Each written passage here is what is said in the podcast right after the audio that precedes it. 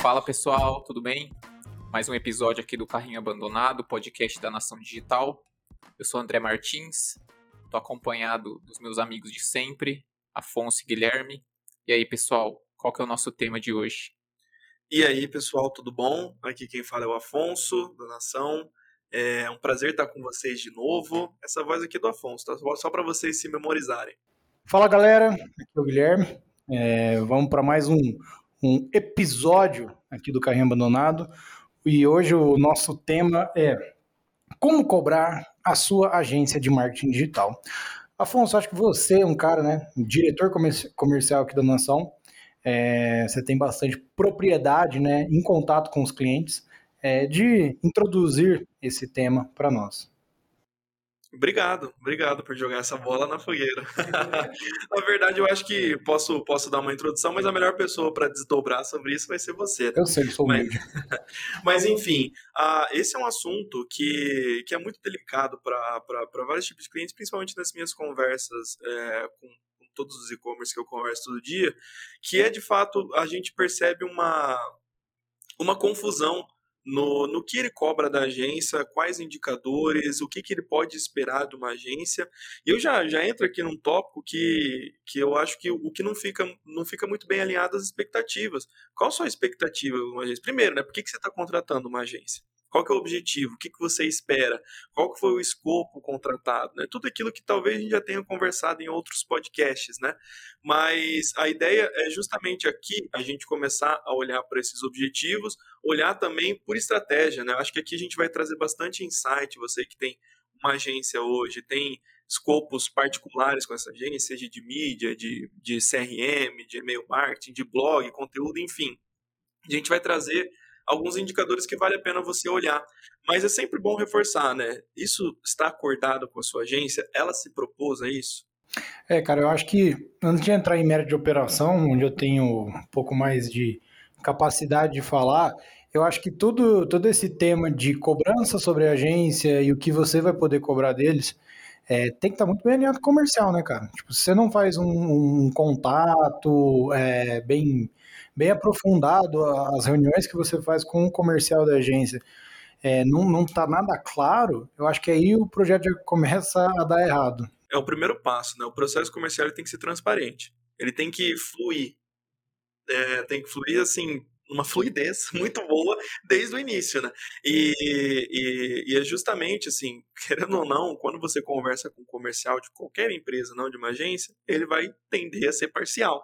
Né? Então você tem que entender tudo isso, tem que é, faz parte do trabalho de todo o comercial, mas ao mesmo tempo você precisa saber o que, que você quer, o que, que você espera e começar a alinhar isso e jogar essas perguntas pelo processo ser transparente, começar a fazer perguntas durante essa, essa negociação que de fato vão te ajudar a depois lá na frente você não ter problemas com cobrança. Quando existe alinhamento, não existe quebra de expectativa. Legal, acho que essa última frase sua aí é muito marcante. É... Ela vai pro Reels depois do Instagram. Só carinha mexendo lá com as ondinhas. É, mas maravilha. É, e, e, só só para é, a gente começar a. O que, que seria né, o objetivo, o que, que eu posso cobrar da gente, só para trazer um, um, exemplo na prática, assim, não dá para você contratar, por exemplo, conteúdo ou uma estratégia de blog e querer resultado de faturamento, né, de vendas em três meses. Eu acho que isso foi um tópico que a gente né, até aprofundou bem. Se você não ouviu o segundo, é, segundo episódio do nosso podcast aqui, acho que é bom você voltar lá e a gente... O segundo nosso, né? O segundo que nosso, né? O do Rodrigo já tem uns 500 aí que ele fez. Não, maravilha, é exatamente isso. Então tem bastante coisa nesse, é, nesse podcast, mas até para trazer aqui para o contexto, né? Como é que você vai cobrar uma uma, uma um, vendas, como é que você vai cobrar resultados financeiros de uma estratégia de conteúdo nos primeiros meses, né? Claro que é uma estratégia de maturação, mas enfim, sem colocar a carroça na frente dos bois, a gente vai passar por tudo isso e vamos segmentar por estratégia. A gente está fazendo um conjunto de episódios praticamente igual a Marvel faz no cinema, né, cara? Todos eles se conectam é verdade. Todos têm aqueles pontos em comum. Leonardo DiCaprio estaria orgulhoso da gente, né? Fiquem atentos nas referências. Inception. Maravilha. E, e, é claro, né? É bom abrir um parênteses aqui, porque aqui a gente está falando dessa, dessas cobranças e é bom entender também se é um projeto pontual ou se é um projeto de onde vai ter execução de estratégias mensais. Né? Um projeto pontual ele pode ser simplesmente uma entrega. Não tem como você talvez mensurar um resultado expressivo de uma entrega pontual. É, normalmente, acho que é, tra de, por tradição, um projeto pontual é a entrega dele. Se você contratar um serviço de arquitetura, a entrega é o projeto, né? Se você contratar o serviço de execução desse projeto, é a entrega do teu apartamento, da tua casa, do jeito que estava lá, né? É, exatamente. Fica mais difícil você até colocar expectativa em cima disso, né? Exato. Qual que é a minha expectativa? Ah, é qualidade, uma coisa boa. O que, que é qualidade? O que, que é qualidade, né? O que é para mim não é para você, né? Maravilha. Mas então vamos começar, senhores. Vamos começar aqui, até para ajudar nessa cobrança de agência. Imagino que, é, até para passar uma, uma visão geral, tem muitos e-commerce, muito, muitos, muitos negócios que a gente conversa, que tem agências para cada uma, para cada estratégia. Né? Já conversei com, com empresas que tem agência para SEO, que tem agência, outra agência cuidando de performance, né? E cada agência ela tem que ser cobrada de forma diferente. Então, pensando nisso, Claro, abrindo outros parênteses, vai ter, vão ter agências que vão entregar tudo para você, né? E daí você tem que entender a particularidade da estratégia para saber o que cobrar. Então vamos segmentar por essas estratégias, vamos começar de performance, né? Quando a gente fala performance, a gente fala de mídia paga, né? Anúncios. Quais são os indicadores, Guilherme? Guilherme e André, por favor, me ajudem aí. Que vocês acham que são importantes para a gente olhar o que significa cada um deles e por que, que eles podem ser cobrados nessa estratégia específica. É, eu acho que o, o primeiro clássico, né, é o ROAS. ROAS, ROI, enfim, quando, quando você for falar com uma agência e for cobrar performance, é ROAS, tá? É, ROI é, é outra coisa. É, esse é o que, que as empresas mais tendem a cobrar e faz muito sentido, né, dentro do projeto. Pô, você quer ver o retorno que está tendo uh, do investimento que você faz. Mas você tem que entender o momento que o teu e-commerce está, que a sua estrutura, que a sua conta de anúncios tem, a maturidade que ela tem. Igual a gente comentou no podcast anterior, aqui na Nação, a gente, em projetos iniciais, no que precisa de uma, de uma reativação de conta, é, a gente alinha as expectativas, né? Então, no planejamento, a gente deixa bem claro, ó, durante os 30, é, 30 primeiros dias, a gente vai focar em tráfego, construir uma lista, construir público, constrói público tal, e daqui três meses, a partir do terceiro mês, quarto mês, a gente vai entrar para olhar em conversão. Então, né, o rolo mais clássico é você olhar o investimento sobre é, o resultado financeiro, né, o quanto que você obteve daquele canal, é, mas ele também vale para você fazer sobre outras métricas. Né? Então, o primeiro ponto a alinhar é qual tipo de, de, de você vai você vai estar tá olhando, né? Ah, um rosto sobre tráfego, um rosto sobre receita, sobre conversão, enfim. É, então, esse ponto é um dos principais. Não adianta você começou o e-commerce agora, contratou uma agência, ah, não, vou cobrar arroz. Não, não funciona desse jeito. No, nesse último episódio a gente deixou bem, bem claro. Isso, perfeito. É, até só para agregar aí, o ROSA é basicamente da prática, né? É o retorno sobre o anúncio, né? Por isso que a gente não está falando de ROI aqui, porque ROI vai muita coisa. Vai valor investido em agência, se você for um e-commerce, vai também sua estratégia de, de, de, frete, de logística, enfim, entra uma série de coisas aí nessa, nessa, nessa, é, nessa discussão. Mas na prática, o ROSA é o quê? Eu invisto mil reais em mídia, eu tenho 10 mil de faturamento, o meu ROAS ele foi de 10, tá? Basicamente é isso. É, essa discussão do ROAS é interessante, porque quando uma conta é nova, assim como o Guilherme falou, é difícil a gente entender qual vai a expectativa de resultado, porque a maioria desses algoritmos trabalham com tempos de aprendizado e maturação das campanhas em si. Então é muito legal quando o processo comercial já está alinhado com a expectativa do cliente nesse sentido. Ah, eu cobrar de uma agência um ROAS de 5 é diferente de eu cobrar um faturamento de 500 mil. Porque, uma, um, por um lado, eu estou falando de uma equação, de uma divisão entre dois valores. E a gente sabe que nesse mundo da performance não tem como você só jogar mais dinheiro em anúncio e esperar que o faturamento vai linearmente corresponder. Né? Inclusive, a gente já ouviu de clientes falando de tentativas. Ah, sabia que o Google Ads estava dando certo, fui lá, coloquei mais dinheiro, só que não foi proporcionalmente o retorno que eu queria. Então, acho interessante a gente definir bem isso, porque a, agência vai se preocupar com isso. Ela vai saber onde o seu ROAS pode chegar, onde o seu faturamento pode chegar, com base em todas essas, essas variáveis que não estão tão aparentes né, no que a gente está vendo. Excelente ponto. É, só para complementar, eu acho que assim, se é um projeto inicial, você acabou de pegar, é, escolher tua agência e tudo mais, o que você cobra nesses primeiros três meses é a execução do que eles mostraram para você, né? Então, e aí, as campanhas já estão ativas, aí já está rodando, como é que tá, né? É, porque igual o Martins falou, é, os algoritmos eles têm inúmeros, né, N, N, N questões que eles olham, né, que, que para rodar bem, para rodar de uma forma automática e garantir ali um retorno. Então, além de tempo, tem também quantidade. É, eu, eu não sei o número exato, posso estar falando errado, depois o Miriam me corrige, mas é, acho que conversão, para você começar a rodar fora da aprendizagem no Facebook, por exemplo, acho que você tem que ter pelo menos 100 conversões, né? 100 ou 50, alguma coisa assim. Então, pô, demanda um certo tempo e demanda investimento também. Então você vai estar tá colocando lá, sei lá, vamos chutar um número, 3 mil reais para você, às vezes, estar tá fazendo menos conversões do que você estava olhando, né? E aí eu acho que isso a gente já entra no próximo tópico. É, a gente já entra em várias outras questões. Bom, gente, se prepara que provavelmente esse vai ser um dos podcasts mais longos da nação ou não, né?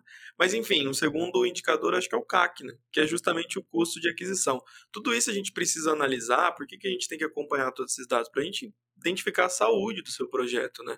Então o CAC ele mostra na prática quanto você está pagando por cada cliente, por cada pessoa que entra no seu site e converte e compra. Né?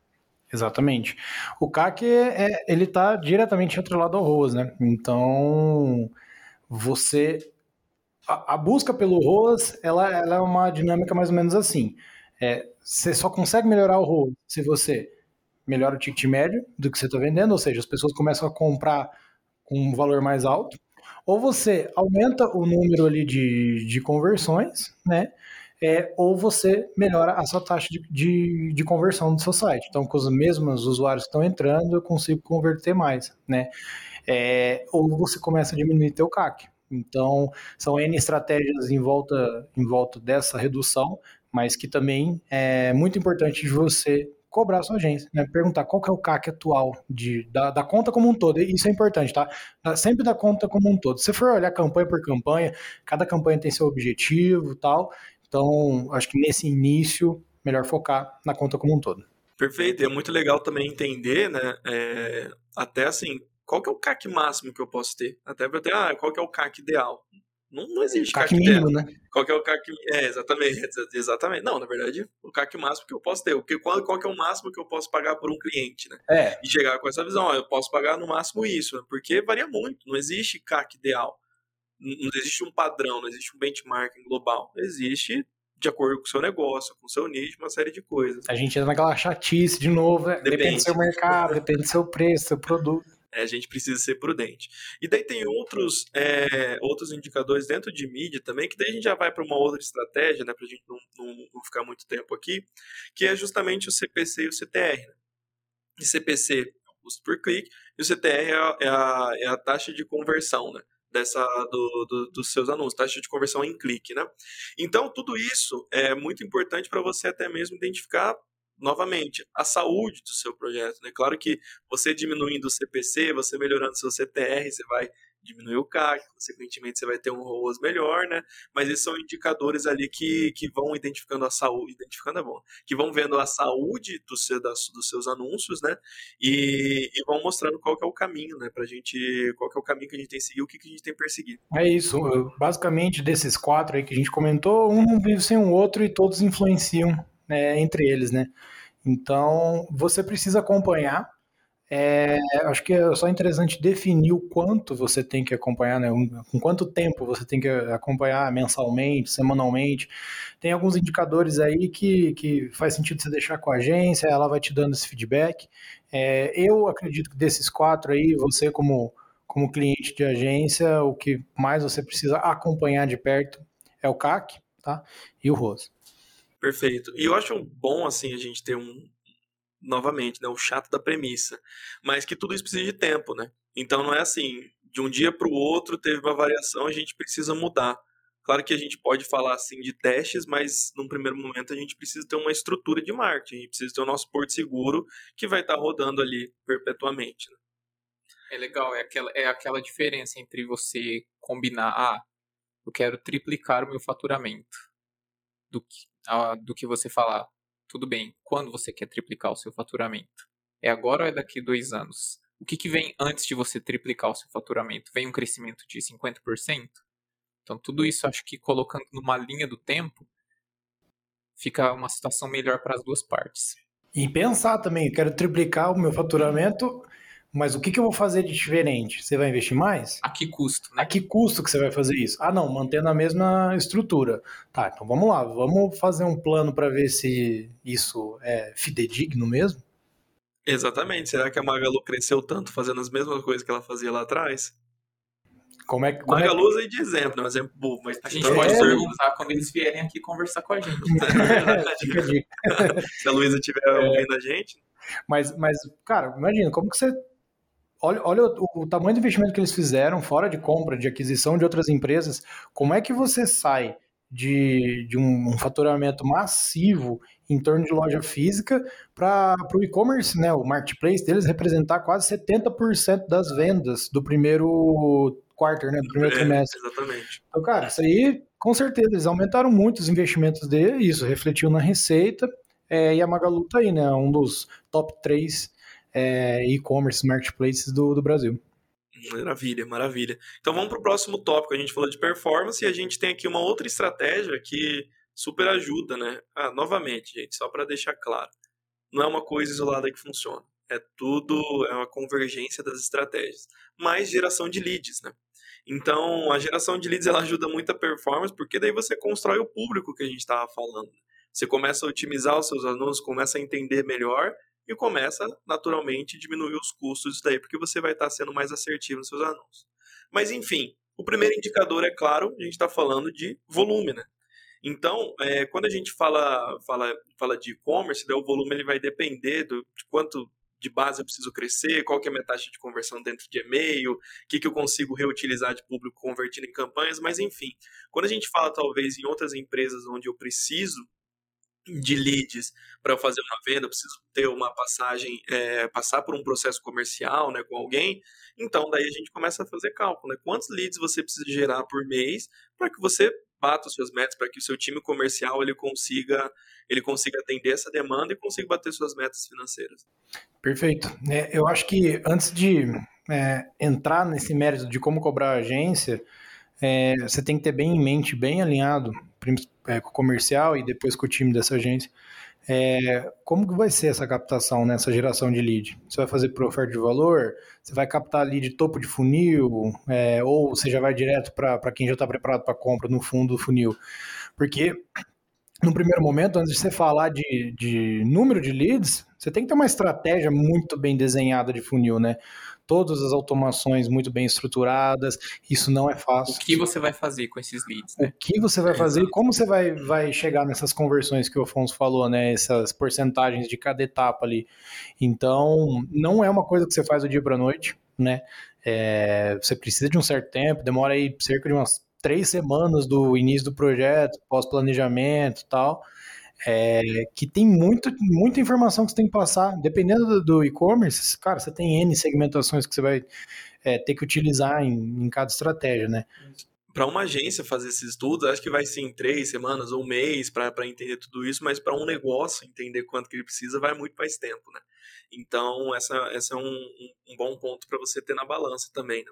E, Guilherme, você foi providencial quando você fala, assim, do, da estrutura, né? Da estratégia por trás de gerar lead. Então, a gente sempre pode falar que tem duas formas, né? Você vai gerar o lead fundo de funil ou lead topo meio de funil, que são estratégias diferentes, né? O fundo de funil, naturalmente, você vai gastar mais que é o lead que todo mundo quer, o cara tá com a grana na mão e tá querendo comprar, é, mas ao mesmo tempo ele não tem tanto volume quanto tem nas etapas anteriores, né? E daí você vai brigar, vai fazer ter uma briga de foice ali com seus concorrentes dentro dessa estratégia. E daí existe uma estratégia anterior que daí a gente fala muito de conteúdo, a gente fala muito de inbound, de você trabalhar esse lead antes dele estar tá pronto para comprar. Que daí você tem muito volume, você talvez consiga um custo menor, mas ao mesmo tempo ele leva mais tempo para converter. Né? Então é bom ter isso em mente também. É, e é o, é o caminho mais, não vou falar simples, porque não é nada simples, mas é o caminho um pouco mais tradicional do inbound de você fazer esse volume, né? É, qualquer canal que você estiver olhando, seja Facebook, Google, e-mail, afiliados, retargeting, tudo está baseado no volume. Quanto mais gente está olhando e quanto melhor for a sua estrutura, mais você vai convertendo. Óbvio que cada negócio vai ter suas taxas de conversão, né? Inicialmente, se eu estivesse montando um e-commerce agora e eu contratei uma agência, a Mação Digital no caso, é, eu, eu iria, primeiro, pedir para estruturar meus fluxos de conversão, né? Fluxos comportamentais, que a gente gosta de falar internamente, isso aí, você procurar no Google, você não vai achar, é, uma, é um termo que eu criei, na verdade. Nossa. É... Precursor. Precursor, tomara que um dia tá isso aí... aqui. então, os fluxos comportamentais são basicamente aquele é, onde tem uma atitude, né, um comportamento né, do, do teu usuário, é, e aí você tem uma ação. Então, chegou, visitou um produto, abandonou, vai receber uma automação do produto abandonado, né? É, mesma coisa no carrinho, categoria, boleto. Aí você já tá no próximo tópico que a gente fala de CRM, cara. A gente tá falando de geração de lead ainda. Um você é um né? ansioso, cara. Mas... Nasceu de seis meses. É.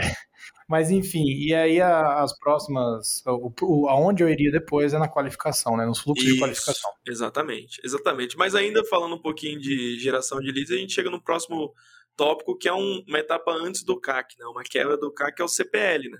Então, qual que é o custo de cada um desses leads, né? Então, quanto que eu posso pagar por lead? Naturalmente, o CPL vai ser menor que o CAC, porque o CAC envolve muito mais coisa, né? Se você tem um time comercial, talvez no CAC esteja salário, a comissão, uma série de coisas, né? o quanto você investiu, mas enfim.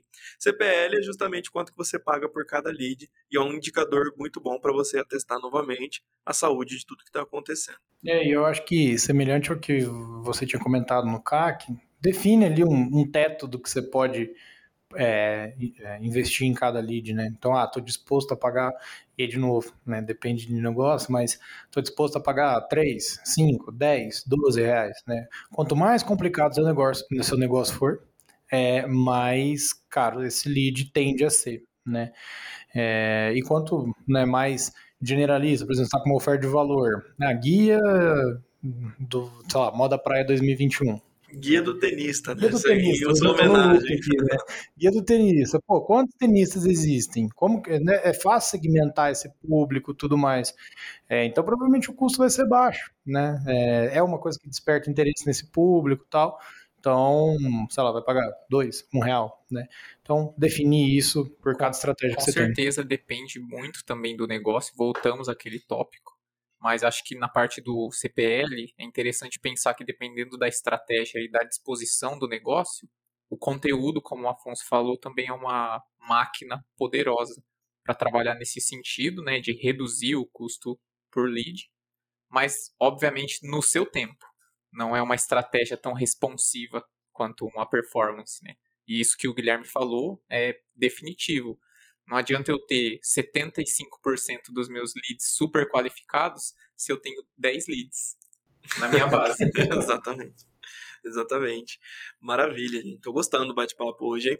É, o próximo tópico, é, essa daqui é muito importante, que é a porcentagem de conversão é, de uma landing page, por exemplo, seu formulário de contato. Isso é muito importante, até lembrando lá no começo da, da nossa conversa que a gente falou sua agência ela está responsável por criar essas landing pages, ela está responsável de olhar para colocar formulários de contato em páginas importantes, tudo isso? Se sim, ótimo, né?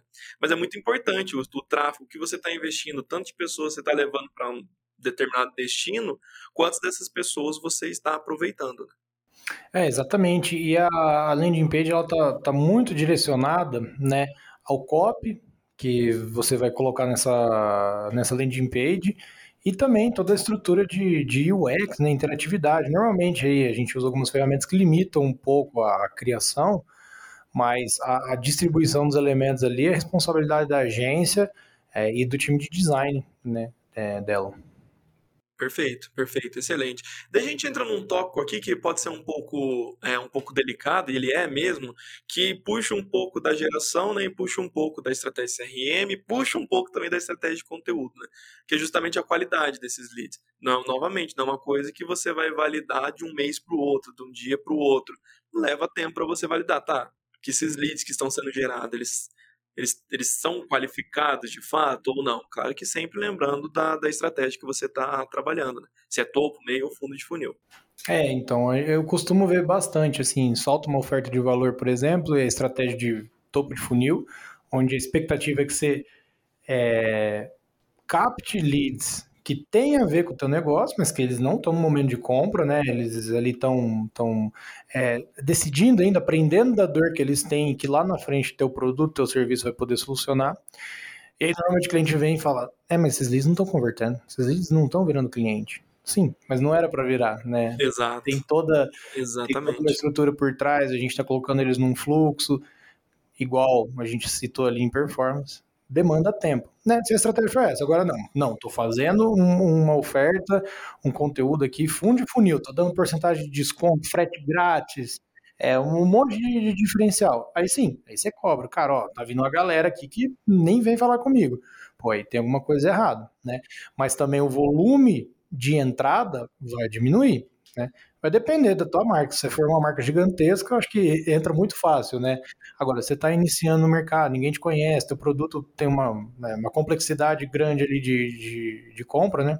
Então, é, tem que ponderar todos esses pontos. É, além da, do design, da landing page, da conversão dos elementos, a gente também tem que pensar bastante na distribuição desses materiais. Excelente. E aí que entra performance de novo, né? Com certeza. também a performance e todos os canais disponíveis, né? É, os canais orgânicos também, dependendo do material. É muito importante a gente pensar em para quem que está enxergando essas landing pages, né? Para quem que está chegando esses anúncios? É para quem eu quero? É para quem tem potencial de comprar?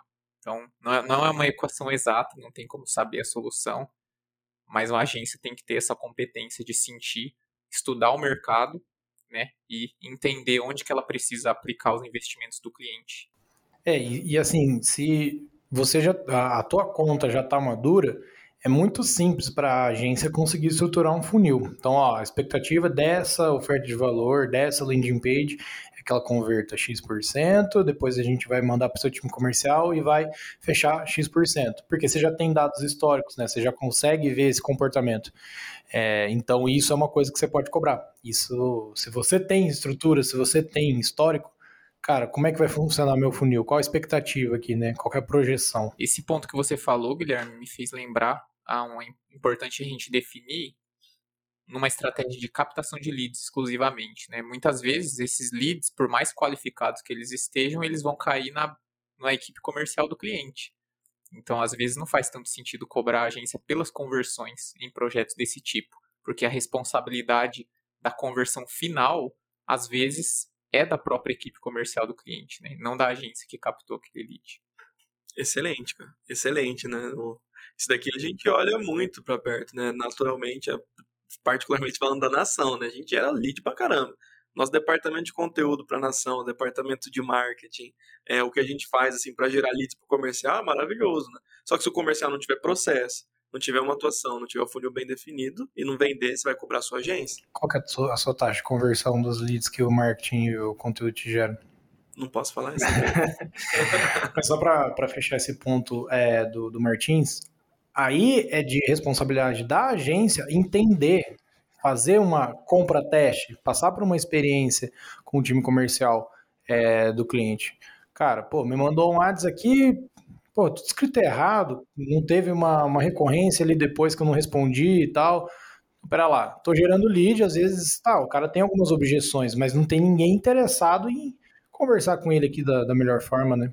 É, o bom trabalho da agência também vai ser de orientar esses pontos. Se ela, né, tá interessada no processo comercial do cliente dar essas dicas também. Fazer um, um próximo podcast, né? Do que a agência pode me cobrar. Né?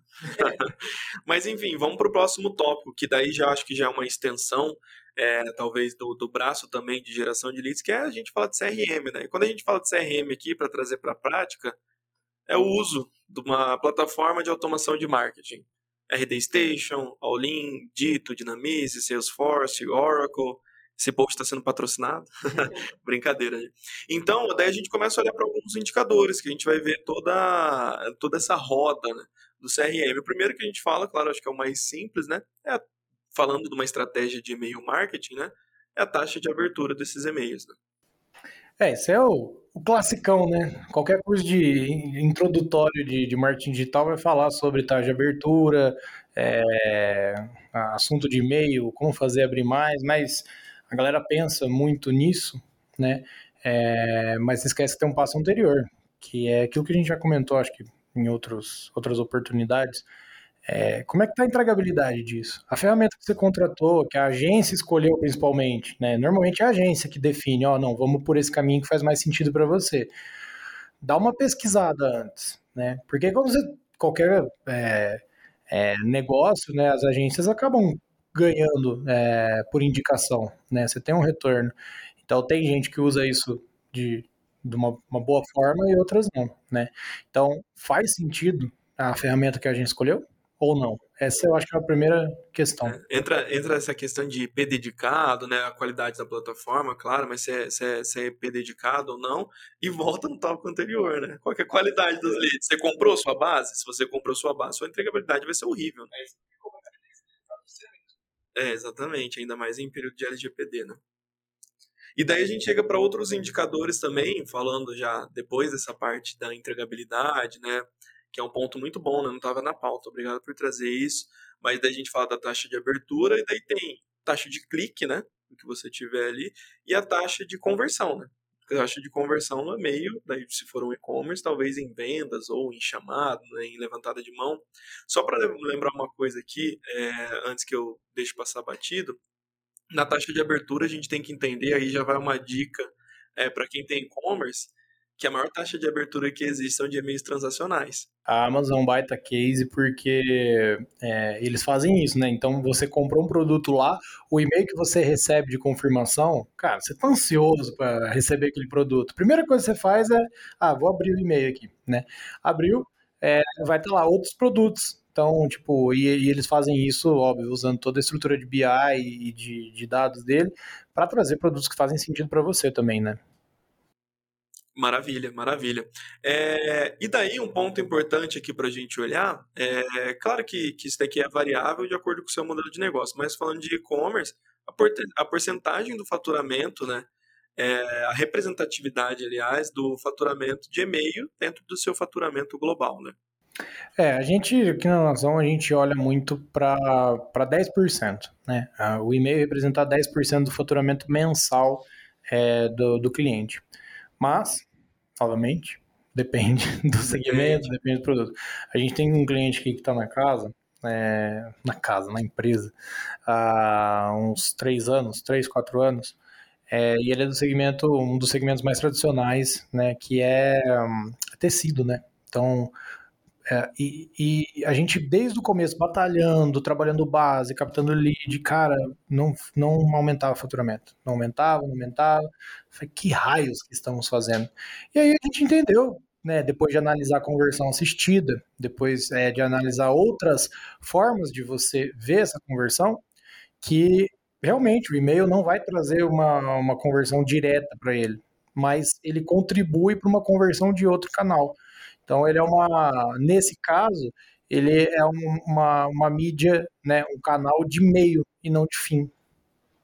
É muito importante dividir também a conversão direta do e-mail da conversão assistida, que é isso que o Guilherme falou, quando ela faz parte do processo. E tenho certeza que eu já acompanhei o Guilherme cuidava dessa conta. Eu tenho certeza que ele pensou, eu preciso chegar naquele episódio do podcast com uma boa história para contar. Então eu vou me esforçar ao máximo para fazer essas estratégias darem certo. é isso mesmo, tu tem um, tu tem um propósito, né? Quem quer ser um milionário? Maravilha. É, não está aqui, mas eu lembrei, né? A, talvez a taxa de recompra seja um ponto importante dentro de, de, de e-mail ou da participação, Guilherme. Como, é, como que você vê, assim? Porque a taxa de recompra você consegue puxar dentro do Analytics também, mas dentro do e-mail, você acha que é um indicador interessante para a gente olhar? Dá, dá para olhar, né? A gente pode pegar e isso se você não tem, você já corre para fazer ali, é, faz uma, uma, uma, uma, automação de recompra, né, de pós-venda ali, tipo, solta um NPS depois de uma semana que você entregou o produto, ou logo, né, depois, é, depois começa a trazer conteúdos para ele, é, se seu produto é finito, tenta calcular mais ou menos, pô, eu vendo, sei lá, é, shampoo. shampoo, ia falar salsicha enlatada. É, vina. Vina. É, uma hora acaba. Então, ah, em média, os meus clientes voltam a comprar em 20 dias. Então, depois de 20, 25 dias, você dispara um e-mail. Opa, não está na hora de você é, comprar de novo seu shampoo, né? Então, aí, nesse caso, você consegue ver de uma forma bem, bem específica, né? E dentro do Analytics também, né? Entre em Origem Mídia, é clique, clique, no, clique, clique, clique no canal ali, por exemplo, você está usando RD Station, vai aparecer RD Station, depois dimensão secundária, campanhas. Você isso, vai achar o seu Isso que você falou é um ponto muito legal, porque eu acho que é uma das grandes qualidades do e-mail. Por exemplo, daqui 25 dias eu vou mandar uma mensagem. Diferentemente de uma rede social, é, eu não, não, não, tenho certeza que um post que eu fizer daqui 25 dias vai ser visto pela pessoa daqui 25 dias, porque os algoritmos não necessariamente vão ser cronológicos.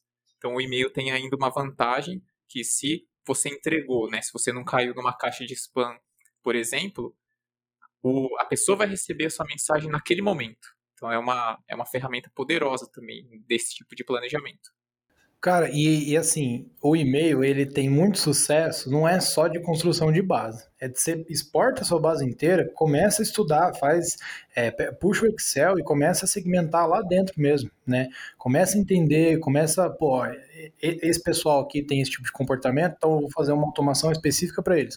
Quanto mais você personalizar é, a segmentação, é, personalizar a comunicação, assunto, conteúdo do e-mail, mais a chance de conversão você vai ter. Perfeito. A gente tem um, um case né, recente disso, um, um cliente de moda masculina, onde a gente fez toda uma auditoria né, nas compras, comunicação, posicionamento, tudo voltado para o homem, né? E a gente viu que 30% da, da, do faturamento dele correspondia a mulheres comprando. E não comprava para homens, comprava para elas mesmas. E nesse caso específico, assim, é, sempre foi voltado para moda masculina, mas era um produto é, unissex, não sei se é, esse é o termo, né? É, sem gênero, vamos dizer assim, né? Que é a tendência de que moda. É a tendência de moda. Então a gente fez esse estudo, é, viu toda a base, viu que. É, primeiro entender, pô, essa base de mulheres que estão comprando, é, elas estão comprando para ela ou para namorado, para alguém específico? Aí a gente foi ver, óbvio que é tudo dedução, né? Mas o tamanho da, das camisetas que eram compradas era tudo P, PP. Então a, a maior parte dos homens acredito que usa pelo menos um G, é, um M, G e tal, né? É, e aí a gente criou estratégias específicas, para você ter ideia. É, a gente cresceu, acho que eu já devo ter falado isso em algum outro podcast, mas cresceu mais de 60% o faturamento do e-mail. Né? É, mês passado a gente cresceu 300, do mês passado para esse já deu 600, então foi um crescimento bem substancial. 60 ou 600? 600. 600, caramba. Maravilha. Perfeito. Então fica. Não, e não é faturava zero e faturou 600 reais, tá? é importante, né? Porcentagem ela é mentirosa. Não, mas maravilha. Esse é o CRM, tá, gente? Essa é a sua automação de marketing. Então, acho que a gente já falou sobre, sobre indicadores, né? Muito sensível isso, a gente vai olhar para faturamento, vai olhar para todos esses números, né? Mas e os, e, a, e, os reflexos intangíveis, né? Que você não consegue medir, que você não consegue ver. É muito importante para justamente trazer esses, esses insumos para você, né? Mas enfim. Ah, eu coloquei aqui, Guilherme, eu acho que você já, já deu uma pincelada nisso, na verdade, no tópico passado, que era sobre os fluxos, né? Os fluxos de automação, então fluxo de, de nutrição, fluxo de boas-vindas, fluxo de pós-compra. Essa é uma coisa que você pode cobrar com uma entrega, né? E claro, com um monitoramento da performance desses fluxos.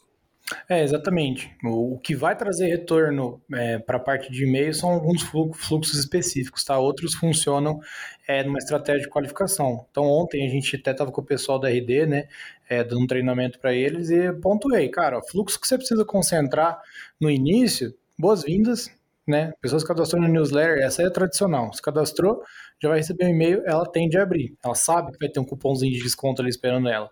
É, carrinho abandonado, isso aí você tá com tá com, com, com pênalti sem goleiro ali, né? Falta só um, um, passo. Então essa aí você não pode perder também. E aí outros, né? Como produto, categoria, abandono de produto, categoria, é, pós-venda, esse é super importante. O cara já comprou de você. Por que você vai perder tempo em tentar adquirir novos clientes, que é importante, sendo que você tem um que você pode cada vez mais dar atenção para ele, né? Mas a divisão é essa: fluxo comportamental, baseado nas ações que o usuário tem, e fluxo de qualificação, que é baseado na estrutura de funil. Maravilha. Agora eu acho que a gente vai entrar num tópico que o Martins gosta muito, né? Justamente, e estratégia de blog, né? E aí, o que, que a gente vai olhar para uma estratégia de blog? O que, que a gente vai cobrar? Primeira coisa que eu trouxe aqui, que eu acho que é um pouquinho mais técnico, Martins, daí eu gostaria que você desse uma breve explicação, porque eu acho que a gente já está em duas horas de podcast, que é a autoridade do domínio. Perfeito, Afonso. Ótima pergunta, não foi combinada. É, as páginas da internet, elas têm esse conceito por trás que é a autoridade de domínio. É importante falar que não existe uma unanimidade, não existe um, uma norma ISO ou um Inmetro que determina a autoridade de uma página. Existem empresas do segmento né, de, de SEO que ganharam uma certa notoriedade, tal como o Oscar, por exemplo. Então elas determinam, elas têm os medidores, você pode colocar inclusive a, o endereço do seu site nelas de graça, elas vão te dar o ranqueamento com base nos critérios delas. Fala patrocinada sem rush. É isso aí, HRFs, olhe para nós. Mas, e o, é um número, geralmente variando de 0 a 100, que vai ser calculado principalmente pelo volume de backlinks que o seu site tem, ou seja, onde a, os URLs do seu site aparecem em outros sites. Então, não sei, por exemplo, se uma pessoa usa muito um Wikipedia, né? Wikipedia, perdão a Wikipédia vai ganhar mais autoridade se ela está sendo citada em muitos sites. Então é, é, basicamente nessa dinâmica dos backlinks, quanto mais, mais força, teoricamente, aquele site vai ter, que é representada na autoridade de domínio. Para que, que serve essa força? Quando você está tentando ranquear um conteúdo, o que seria ranquear um conteúdo? Eu escrevo lá um texto no meu site, no meu blog, sobre o guia para tenistas, por exemplo, uma parte mais específica. Como escolher boné para parecer o Roger Federer, por exemplo. Então, se o meu site tem uma autoridade de domínio muito alta, a chance dos mecanismos de busca ali, o mais famoso Google, jogarem meu texto lá para cima é bem maior, porque toda essa análise serve para dizer, ah, as pessoas confiam nesse site, então a autoridade dele é alta, vou dar mais moral, digamos assim, no ranqueamento orgânico. Só para corrigir uma coisa aqui, o Roger Federer não usa boné, tá? Ele usa faixa? Faixa. Olha, Olha só, só, já dei o meu primeiro vacilo editores. Depois. Maravilha. Acho que você já, já explicou muito bem, Martins. Obrigado pela aula. Muito conhecimento em poucos segundos, né? É, e daí chega um segundo tópico que é que são coisas para você olhar, que é justamente ranqueamento orgânico também, né? Que daí você já já deu uma pincelada em cima. Isso, é, a gente falou bastante de performance e acho que quando a gente fala de agências de marketing, de marketing digital, é o, a principal estratégia que está na, nas conversas de bar de todo mundo, mas o ranqueamento orgânico, a produção de conteúdo e você aparecer para um potencial cliente quando ele está procurando a solução para um problema, é um ponto de apoio e tem um potencial de trazer resultados que é um pouco naquilo que você falou, Afonso. Não dá muito para você medir, porque não é, não é necessariamente, ah, o meu blog tem muitos acessos, eu vou ter mais conversões, vou ter mais compras. Às vezes, o meu blog ter muitos acessos vai se traduzir em consumidores mais fidelizados, que lá na frente vão aumentar a minha taxa de recompra. Ou um blog muito acessado pode significar um volume maior de leads entrando na minha base, porque daquele blog eu tenho um link para uma landing page que oferece um material. Ou então, o seu blog muito acessado e com muita credibilidade vai fortalecer o seu branding, né? a presença da sua marca.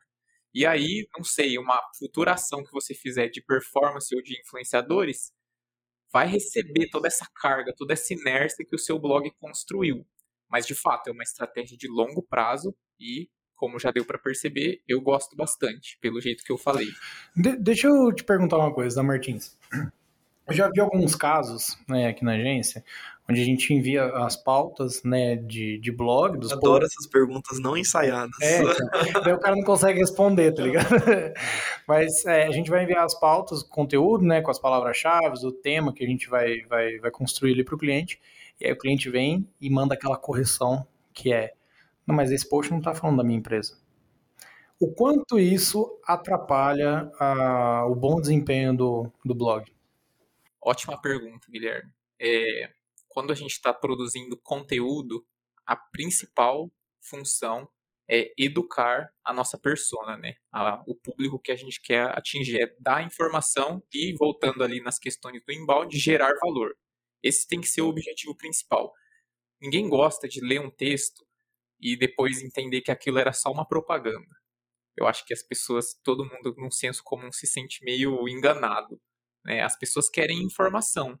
Então, quando a gente propõe uma estratégia de conteúdo que não vai falar especificamente do produto ou do serviço que, a, que o cliente oferece, é nesse sentido. É no sentido de educar, talvez a pessoa que, que vai estar tá lendo vai ser um futuro lead topo de funil. E ela vai enxergar esse valor. Ah, esse, esse blog me ensinou alguma coisa.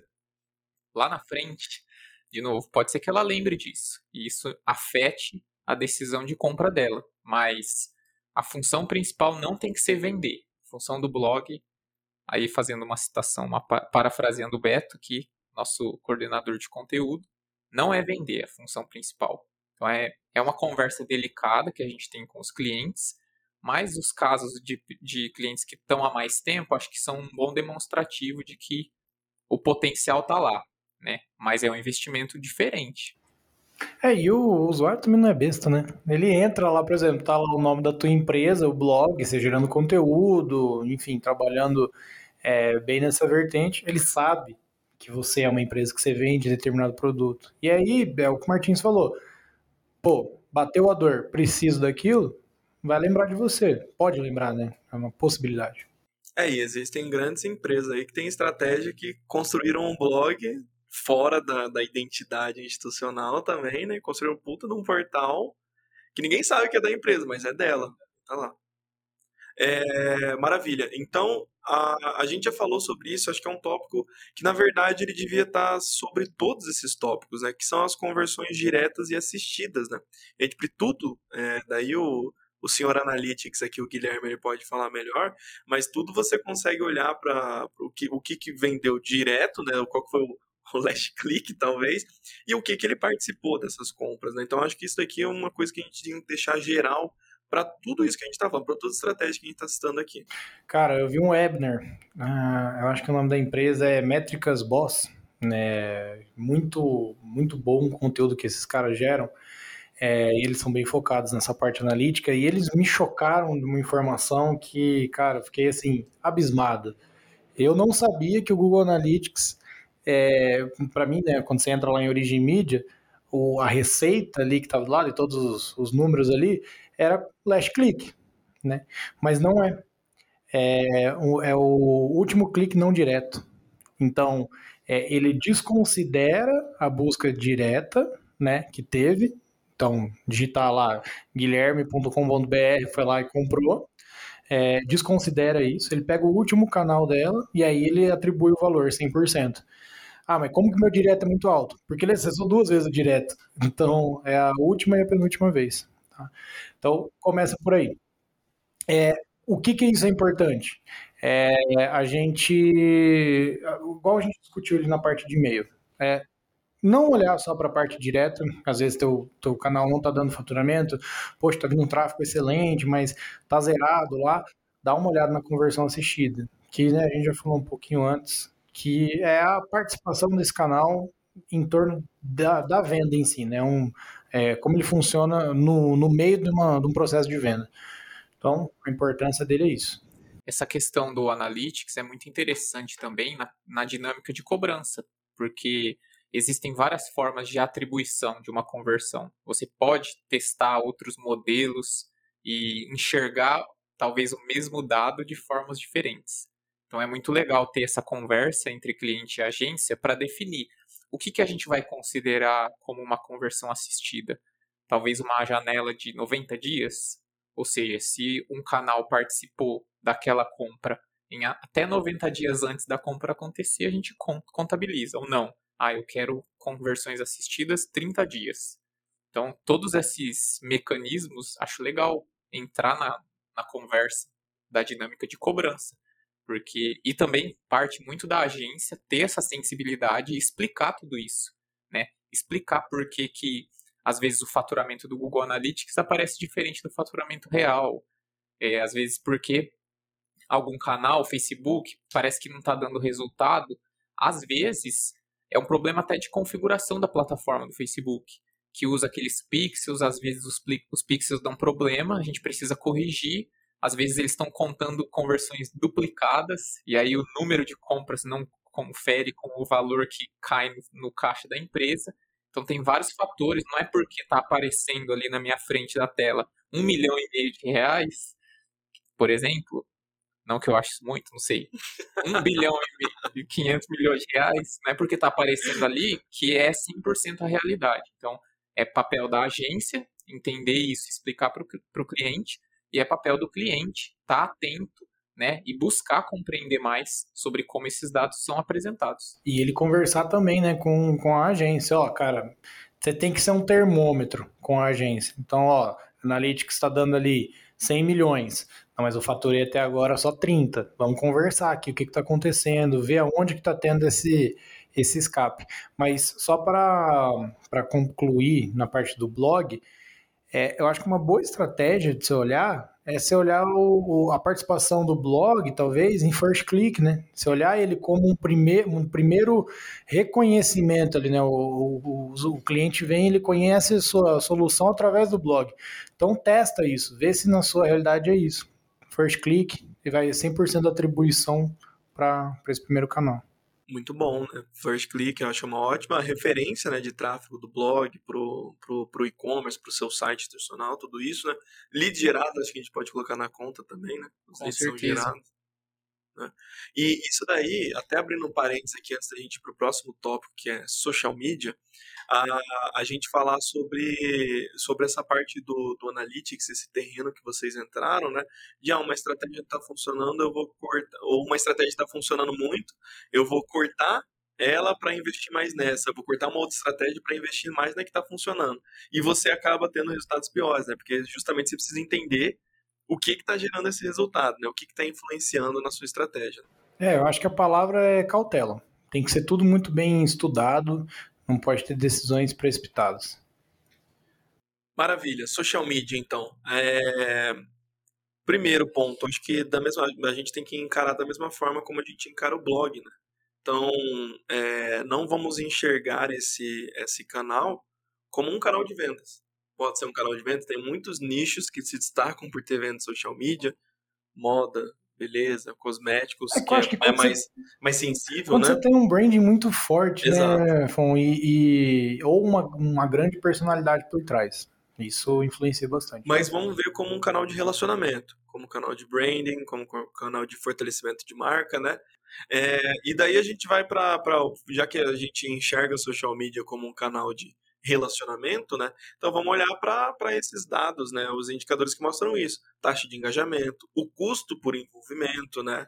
Novos seguidores, então tudo isso tem que ser, tem que ser interações, tudo isso acho que são indicadores legais de você entender. Né? É, e cada, cada rede social vai ter uma participação diferente, né? Você tem, porra, milhares né, de redes sociais, é, então, o próprio Stories do Instagram é uma das principais frentes hoje. Você tem o YouTube, o, o Facebook, Pinterest, né, que está uma crescente legal. LinkedIn, né? LinkedIn, né? Se você é um B2B aí, vale a pena né, investir numa, numa, numa base de fãs lá. É, o Twitter também, né? Tá voltando, voltou bem ativa. É, e cada um vai variar. Eu já vi diversos e-commerces que assim, pô, participação zero. Não tem nada mas óbvio vai pela relevância de marca. Agora, se tem uma baita de uma marca por trás, um contexto, você está investindo nisso, né? Você está tá colocando bastante força na tua marca, a participação da rede social ela é fundamental, porque ele está tendo meio que um, um tráfego orgânico. Você não está pagando por aquilo. Né? Exato. Né? É, se da, se, quando a gente falava de e-mail, a gente falava em driblar os algoritmos e garantir uma entrega de uma informação, Aqui a gente se beneficia deles nas redes sociais, porque dependendo do conteúdo, se ele for bem feito, se ele estiver bem formatado, se ele for interessante, aí a gente pode até considerar que o algoritmo vai ajudar aquele, aquela peça, aquela imagem, aquele vídeo a chegar em pessoas que a empresa talvez não chegaria, né? Então, é esse, essa distribuição de conteúdo naquela abinha explorar, por exemplo, do Instagram, é uma ferramenta que deve ser considerada também. Sem dúvida, né? Querendo ou não, social media to, to, quase todas as pessoas estão presentes na social media, né? Então é a porta de entrada para muita coisa. Né?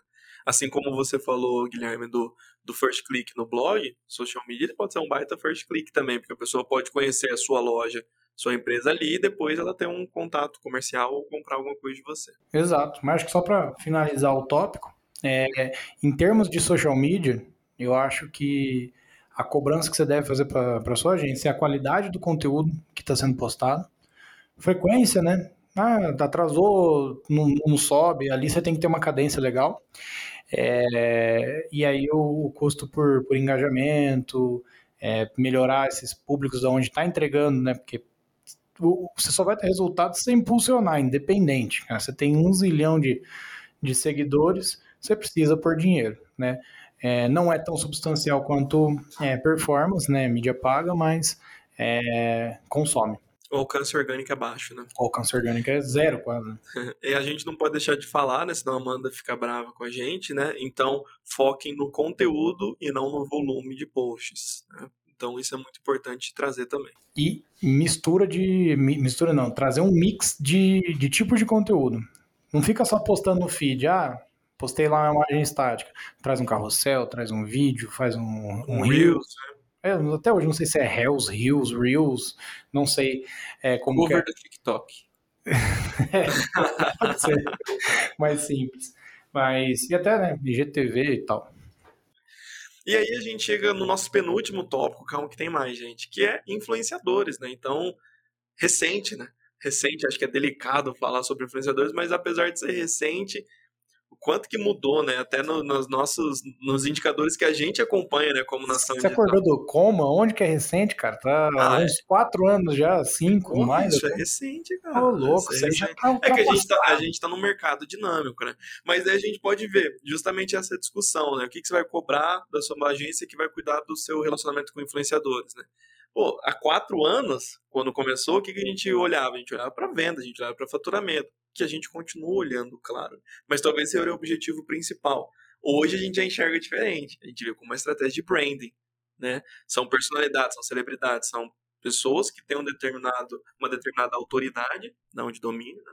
mas uma, uma galera que tem uma determinada autoridade falando da sua marca. Então esse é um trabalho de fortalecimento de marca. E aí você toca num, num ponto importantíssimo. Como é que você tem esse cuidado para falar, para esse influenciador falar da forma correta da sua marca? Ah, é, você mandar lá um recebidos, né? É, você acha que ali você vai ter um controle sobre o que a pessoa está falando? Né? A gente fez um para um, um cliente nosso que tem uh, é uma, uma sílaba tônica um pouquinho diferente ali, falou o nome errado da marca. Pô, isso aí você está acabando é. com, a, com, a, com, a, construção, né? Mas era recebidos e tudo mais. Então, acho que o que é importante trazer é, primeiro, olhar conversão em ruas, talvez, né, em cima de conversão não é a principal métrica que você tem que cobrar. A principal que você tem que cobrar é talvez o alcance que aquele influenciador teve com as postagens que ele fez e o tráfego que isso gerou na tua, no teu e-commerce nos próximos dias daquela ação, né? Então, como fica 24 horas, é, você tem que olhar o dia, né, os dois dias ali. Então, olhar isso, olhar o volume de buscas institucional que aumentou, né? Você faz ali um search ads institucional, quanto de clique aumentou? Número de seguidores nos perfis também, né? Perfeito. Se a ação for feita dentro de uma rede social e a sua marca tiver um perfil lá, provavelmente você vai ganhar um. É, todos esses indicadores eles mostram a qualidade até da, da escolha do influenciador. Né? Então, pô, se eu tive bastante alcance, se eu tive um tráfego legal, se eu tive seguidores, então quer dizer que eu escolhi um influenciador que de fato conversa com o meu público, né? Quer mostrar que a agência realmente entendeu o que, que você vende, o que, que você quer passar e, escolher um influenciador que se identifica com sua marca. Exato. Eu acho que para a gente ir mais a fundo nesse tópico, é importante a gente chamar a Amanda um dia para participar aqui do, do nosso podcast para ela explicar mais a fundo como, como funciona essa escolha. Porque o processo de influenciador parece simples. Parece que se você mandar um direct lá, a assessoria dela vem, do, do influenciador vem, responde, você paga, manda o produto, acabou. Não é. Tem contrato, você tem negociação. É diferente de colocar dinheiro num anúncio. É né? bem diferente. De é. anúncio. Né? E, e, e, tem gente que não responde. Então, por exemplo, ah, eu quero fazer uma ação. Quantos influenciadores vai ter? 20. Você acha que só tem que achar 20? Não, você tem que achar uns 40, 60, depende de quantos vão responder você, né? Então, é, é um, um, trabalho, um volume de horas bem denso que, que a gente tem que demandar. Perfeito. E aí a gente chega no finalmente, né, no último ponto, performance content. E aí, Guilherme, primeiro dá um, um overview pra gente do que é isso, né? E daí a gente já começa a entrar nos indicadores já. A gente gosta de dar nome em inglês para as coisas, né? Mas, enfim. É, na verdade, performance content é uma coisa antiga que já acontece, né? É, só que agora ela ganhou nome. Então, basicamente é você trabalhar o conteúdo do teu e-commerce, né, em páginas de produto, categoria, tal, ou até outras páginas, né, tipo sobre nós. Você tem que ter aquele sobre nós classicão, ah, não, nós somos uma instituição, blá, blá. não. Pensando no ranqueamento, pensando na performance dela em buscadores e tudo mais. E óbvio, eu acho que o mais importante que isso é a leitura do usuário. Né? Você tem que facilitar, você tem que ter uma, uma boa fluidez ali. Então, é, basicamente, performance content é isso. É uma particularidade, é um braço do SEO? É uma das coisas que o SEO é, preza, né? O SEO ele tem também uma vertente técnica, né? Que vai a fundo em código e tal, mas é um, é um dos... É, é a união, na verdade, né? Do SEO com a geração de conteúdo, com com blog é, e tudo mais. A gente falou um pouco disso quando a gente estava na questão do blog, acabamos não entrando muito no assunto, mas buscar esse ranqueamento orgânico não necessariamente precisa ser só para o blog. Tá? Um dos objetivos desse, dessa categoria que o Guilherme estava explicando é a gente dar esse poder do orgânico para as páginas do e-commerce. Então, não é só aparecer por anúncio pago.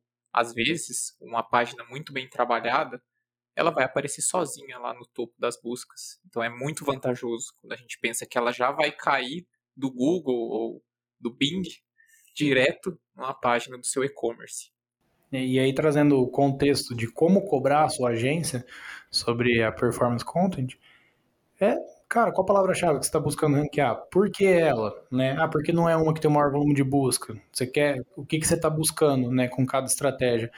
Nesse caso é isso. Tráfego ah, orgânico, é, daí todos os reflexos. É, né? o tráfego orgânico dele exige tempo, né? Então a mesma coisa que o do blog, é, não é de um mês para o outro que você vai ver resultado. Muitas vezes demora 3, 4, 5, 6, 12 meses para você começar a ver aquele, aquele retorno. Depende muito né, da tua autoridade de domínio e tudo mais, relevância. E é uma cobrança bem objetiva que pode ser feita também. Se, o, se a, a a estratégia for aumentar a conversão de um determinado produto e a página dele for toda reformulada com esse conteúdo, seguindo essas diretrizes, você pode simplesmente olhar para o número de vendas daquele produto. E você vai ter um fato, né, um número concreto do efeito daquele trabalho. Excelente, excelente, perfeito, gente. Isso daí a gente fala dos. A gente terminou aqui de falar por estratégia, né, desses dados, desses indicadores, que são coisas que você pode cobrar, desde que esteja muito bem alinhado com a sua agência, as entregas. É, mas são dados sensíveis, né? Dados que você consegue ver. E a gente separou um último momento aqui, para não falar de estratégia, mas falar de cobranças que não são mensuráveis, né? Que são intangíveis. Então, assim, não são cobranças, mas são, são particularidades para você ficar, você, você começar a olhar de perto. Por exemplo, o bom relacionamento. Um trabalho, já falei isso em outros podcasts também, trabalho, uma relação de agência é, e negócio, é uma, uma relação que ela precisa equilibrar esse bom relacionamento e, claro, resultado, alcançar os objetivos que vocês têm. Né? Então, esse bom relacionamento, você se identificar com o modelo de negócio, com o posicionamento da empresa, com quem você conversou no processo comercial, com quem vai acompanhar o projeto com você, ele é muito importante. E isso não é mensurável. É, e eu acho que assim, é, na, na tua vida profissional, né, dos talvez os colaboradores que você teve, o patrão que você teve, enfim, fornecedor, algum que você teve uma má troca, né, que você nunca se deu bem, que você sempre estava em conflito, deu certo? Então, acho que esse tipo de comparação é muito válido quando você traz para a agência. Se a pessoa que está ali no teu atendimento, que está próximo de você, não deu fit, então você tem que é, levantar a mão, conversar com quem fechou a, né, esse negócio contigo e, e subindo ali de nível para é, nível organizacional para você organizar isso. É, porque o relacionamento vai, vai dar consequências em todo o trabalho. Então, desde a aprovação de uma ideia, a aprovação de uma pauta, a configuração de uma campanha, o cliente aprovar uma ideia para uma promoção ou uma nova, um novo tema de uma oferta de valor de um e-book, tudo isso vai cair no relacionamento, né? Se o relacionamento for muito desgastado, aí você multiplica esses micro atritos. Ah, isso quer dizer que eu vou demorar talvez um dia a mais do que eu queria para fazer essa ação? Quantas ações você está fazendo por mês, por ano? Quantos minutos não vão ser investidos a mais que poderiam ser, ser economizados, né? Então acho que tem é bem isso que você falou. Não, não dá para você medir no papel necessariamente, mas, mas você reflexo, consegue. O reflexo disso, né, o impacto disso no projeto é absurdo.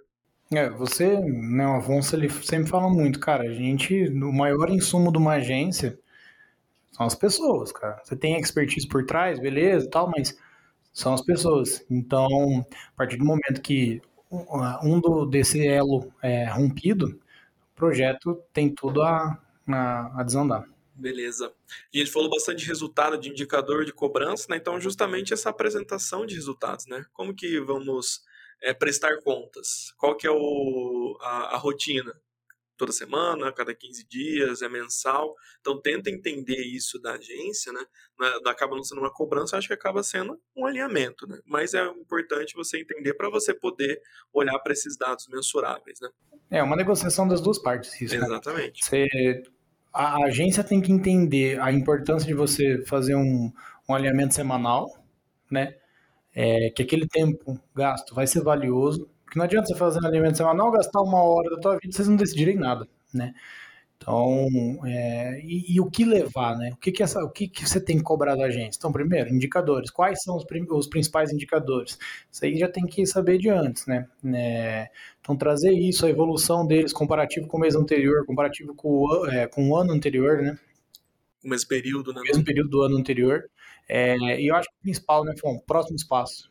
Próximo espaço. Ó, essa esse foi, essa é a nossa realidade, cresceu, caiu, tal, mas o que, que a gente vai fazer para continuar melhorando ou reverter esse cenário negativo? É, uma reunião bem feita, bem aproveitada, é aquela que você já sai sabendo o que você tem que fazer depois, né? Exatamente, exatamente. É, e a apresentação de resultado é uma negociação, porque justamente para que, que eu vou acompanhar semanalmente um blog? Né? Então tem coisa que não faz sentido. Maravilha, rapidinho aqui, tempo de resposta, né? Então, quanto tempo eu posso conseguir as respostas que, que eu preciso, né, que eu pedi? Né? Então, sei lá, é por e-mail, é por WhatsApp, em quanto tempo eu espero isso? São 24 horas, são 48 horas? Então, esse é um ponto importante de alinhar também. É, cara, a gente hoje tem muitos canais de comunicação, né? Então, antigamente, acho que as agências tinham o e-mail e o telefone e parava por ali. Mensagem, talvez SMS, SMS, fax. É, só que hoje tudo é muito rápido, né? Então, já teve até cliente que entrou aqui, não, cara, quero criar um grupo no Slack com você. Então, pô, né? É, a gente usa o Slack internamente, você ainda tem que ter um com, com o cliente. Mas isso é, é importante da agência deixar alinhado com você o que você vai cobrar em cada canal. É importante ter todos esses canais? Claro. Pô, você tem que mandar alguma coisa rápida. Você não vai mandar um e-mail para a pessoa abrir a caixa de entrada, ver. Manda um WhatsApp.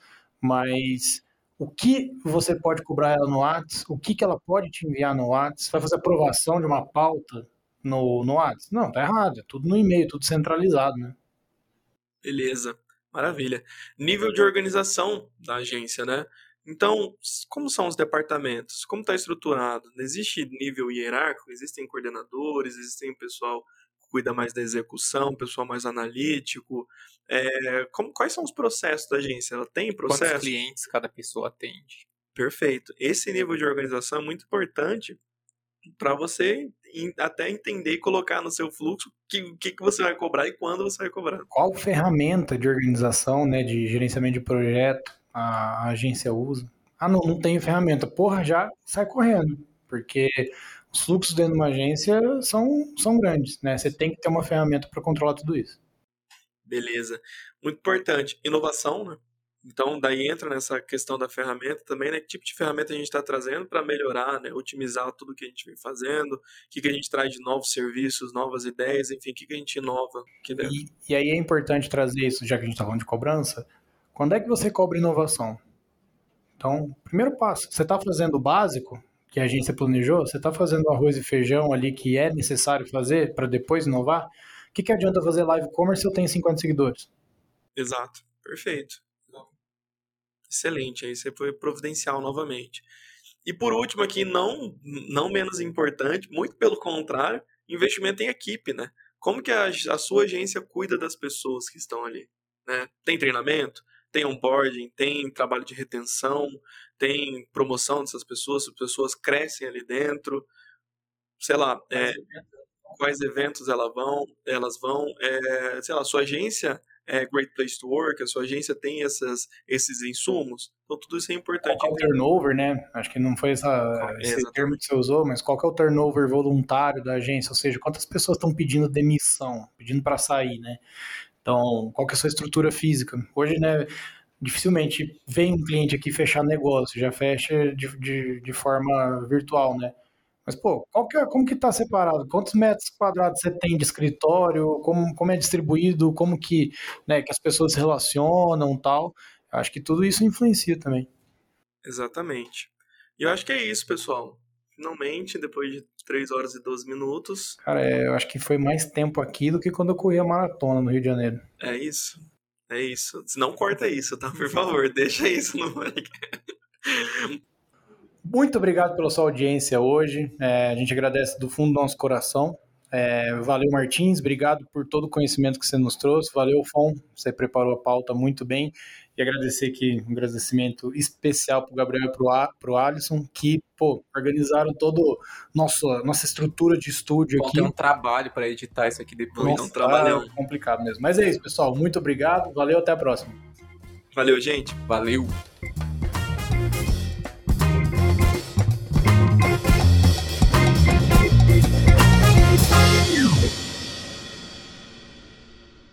Discussões de pauta. Se você for membro do nosso canal, você tem acesso a esses bastidores.